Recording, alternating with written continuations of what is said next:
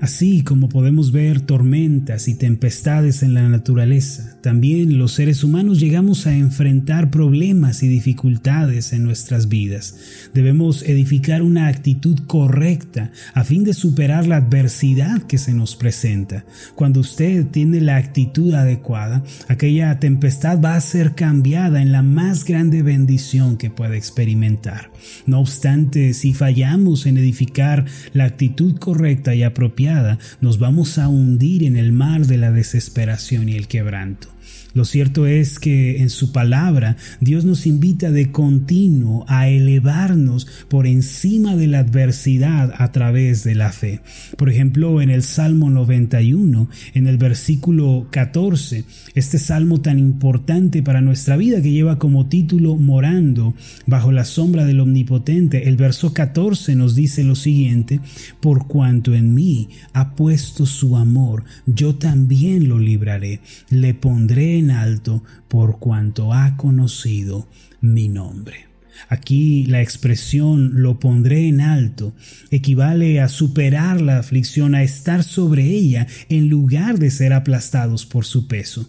Así también Isaías 43 versículo 2 nos alienta a sobreponernos a la situación. El pasaje dice así, cuando pases por las aguas, yo estaré contigo, y si por los ríos, no te anegarán. Cuando pases por el fuego, no te quemarás, ni la llama arderá en ti.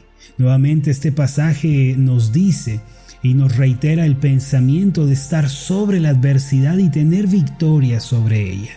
Como podemos ver, todo el tiempo Dios nos está invitando a elevarnos sobre las nubes de la adversidad y la dificultad por medio de la fe.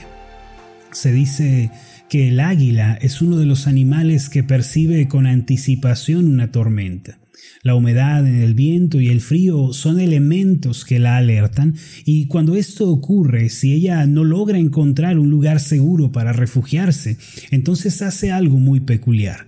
Cuando una tormenta se avecina, el águila vuela a un sitio en donde espera los vientos que anteceden a la tempestad. Estando en ese lugar alto, extiende sus alas y sigue la dirección del viento que la lleva por encima de la tormenta. Mientras la tormenta azota con fuerza en los lugares bajos, el águila se eleva por encima de las nubes. El diseño que le dio Dios le permite mantenerse planeando por horas sin fatigarse.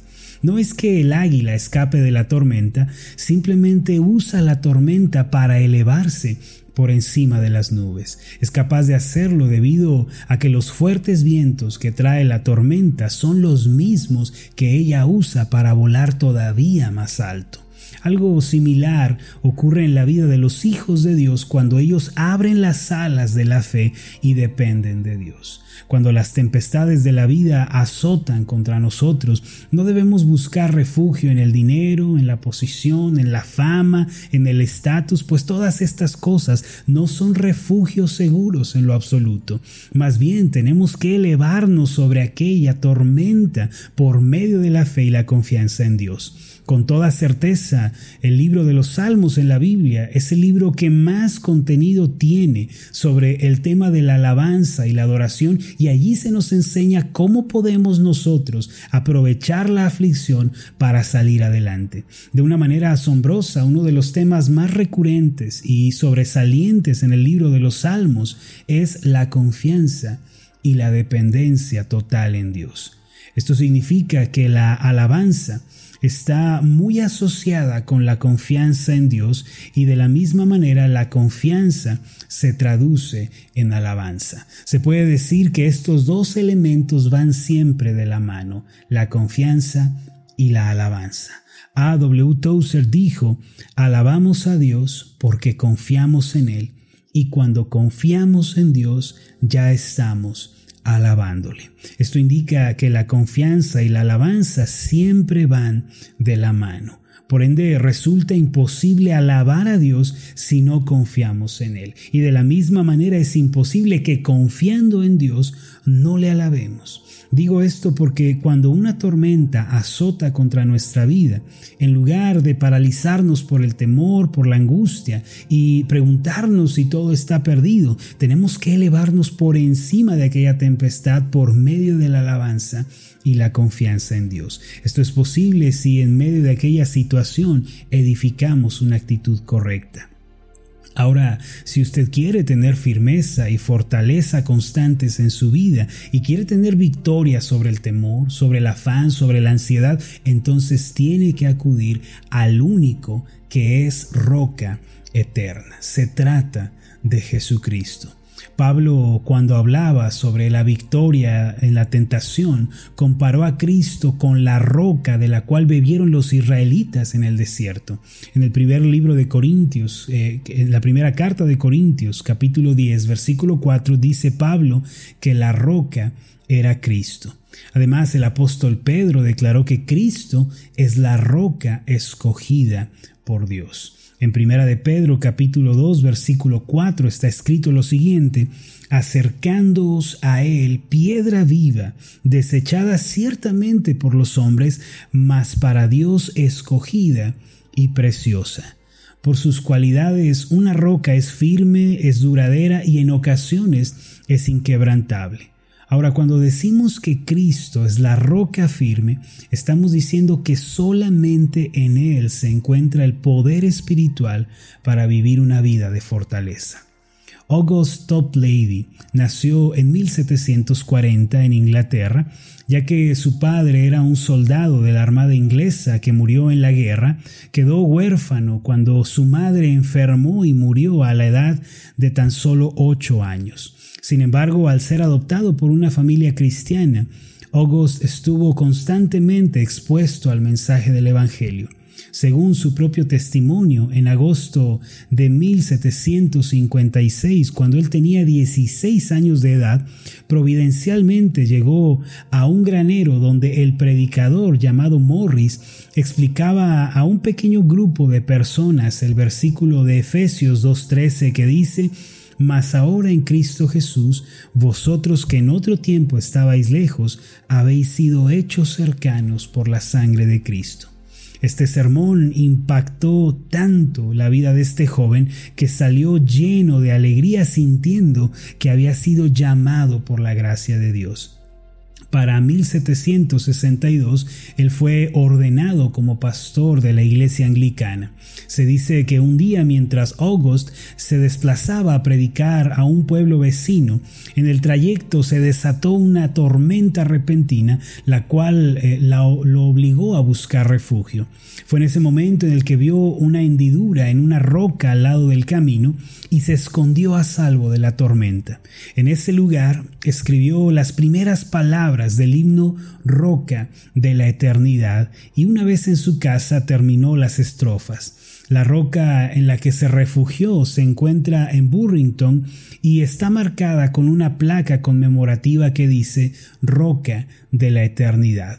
Este himno que ha dado tanto consuelo a los cristianos a lo largo de los años dice de esta forma, Roca de la eternidad, fuiste abierta para mí, sé mi escondedero fiel, solo encuentro paz en ti.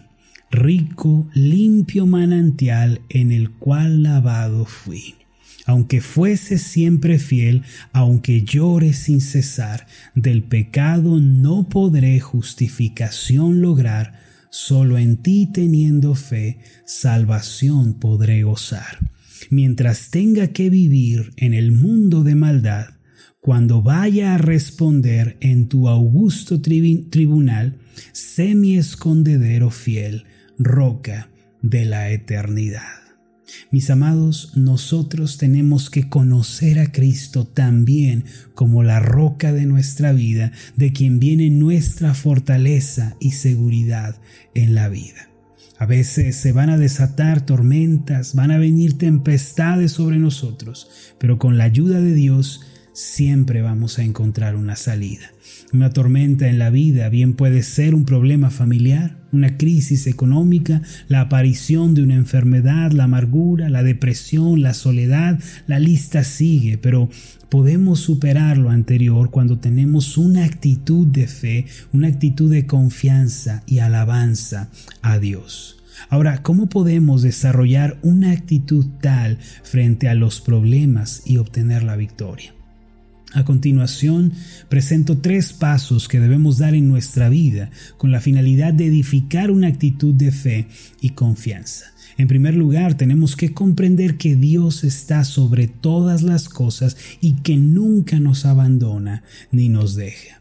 Dios, quien nos ha llamado a ser su pueblo por medio de su Hijo, Él nunca se retracta, nunca se vuelve atrás y por ende nunca nos dejará. La Biblia dice en Efesios capítulo 1 versículos 3 y 4, bendito sea el Dios y Padre de nuestro Señor Jesucristo, que nos bendijo con toda bendición espiritual en los lugares celestiales en Cristo según nos escogió en Él antes de la fundación del mundo, para que fuésemos santos y sin mancha delante de Él. Amado, Dios le ha escogido a usted por medio de Cristo y sabemos que Dios nunca se retracta. Si usted es un hijo de Dios, entonces Él cuidará de su vida durante y hasta el final de su estancia en esta tierra. Él va a estar con usted en las buenas y en las malas. En segundo lugar, para poder tener una actitud de confianza, de esperanza, debemos recordar lo que dijo el apóstol Pablo en 1 Corintios 10:13, que no nos ha sobrevenido ninguna tentación que no sea humana. Pero fiel es Dios que no nos dejará ser tentados más de lo que podemos resistir, sino que juntamente con la tentación dará la salida para que podamos soportar. Esto significa que las pruebas que usted está atravesando son las pruebas que puede llevar. Dios nunca pone sobre nosotros algo que no podamos llevar. Aquí podemos ver la fidelidad de Dios. ¿Quién de nosotros pondría un peso abrumador en la mano de nuestros hijos pequeños? Nadie lo haríamos. Los buenos padres solo dejan que sus hijos carguen las cosas que van de acuerdo con sus fuerzas. Y Dios, mis amados, actúa de una manera similar con nosotros. Él nunca permite que atravesemos una prueba que está más allá de nuestra capacidad. Él solo nos va a dar lo que podemos resistir. Así que la prueba que usted está cruzando el día de hoy es exactamente la prueba que usted puede atravesar. ¿Qué dice la escritura? ¿Cuál es nuestra garantía para confirmar esto? La fidelidad de Dios. Pero fiel es Dios que no nos dejará ser tentados más de lo que podemos resistir. Es su inmutabilidad fiel la que no permite que seamos tentados más de lo que podemos soportar. Por eso hay que confiar en el Señor. Alabemos su nombre porque hoy estamos lidiando solamente con la prueba que podemos soportar y la dificultad no tiene poder para excedernos. Por último y en tercer lugar, para desarrollar una actitud de confianza, tenemos que aprender a ser pacientes. Mucha gente que enfrenta pruebas no sabe que han sido ordenadas por Dios y que Él los está capacitando y preparando para cosas mejores. La prueba, mis amados, es la escuela de Dios para nosotros. Hay que aceptar la prueba, hay que aceptar la tribulación y hay que crecer también. Ese es el propósito de Dios al enviar este tipo de cosas, así como limpiar la vida de su pueblo de todo pecado y arrogancia. Así es, las tempestades en la vida cristiana nunca vienen para destruirnos, sino que han venido con la finalidad de limpiarnos y llevarnos a confiar en Dios. Esto es algo que no debemos olvidar. Job fue quien dijo, después de haber sido azotado por una tremenda tempestad, en Job 42, versículo 5, de oídas te había oído, mas ahora mis ojos te ven. De la misma forma, una crisis viene a nosotros para llevarnos a conocer a Dios de una manera personal y cercana. Si las nubes negras de la prueba se acercan a usted el día de hoy, entonces es momento de abrir las alas de la fe y la confianza y elevarnos por medio de una vida de alabanza a Dios, la cual es una vida centrada en Él. Yo lo invito para meditar en lo anterior. Dios nunca permite una prueba sin ninguna razón y podemos apoyarnos en Él porque Él es la roca de la eternidad. Dios no lo ha abandonado porque Dios nunca cambia. Permítame hacer una oración por usted. Amoroso Dios y Padre Celestial, nuevamente te damos las gracias por la bendición y la dicha de poder caminar contigo. Padre, tú eres la roca en la cual podemos estar seguros y firmes. No hay perdón de pecados, no hay justicia sino fuera de tu Hijo Cristo. No hay estas bendiciones sino solamente en Él. Solo en Él hallamos la dicha y la bendición para vivir delante de ti. Padre, ayúdanos a conocer a Jesucristo más y más como la roca de nuestra vida, que podamos llevarle todas nuestras cargas, todos nuestros problemas y situaciones. Esto te lo pedimos en el nombre de Jesús, tu Hijo. Amén y amén.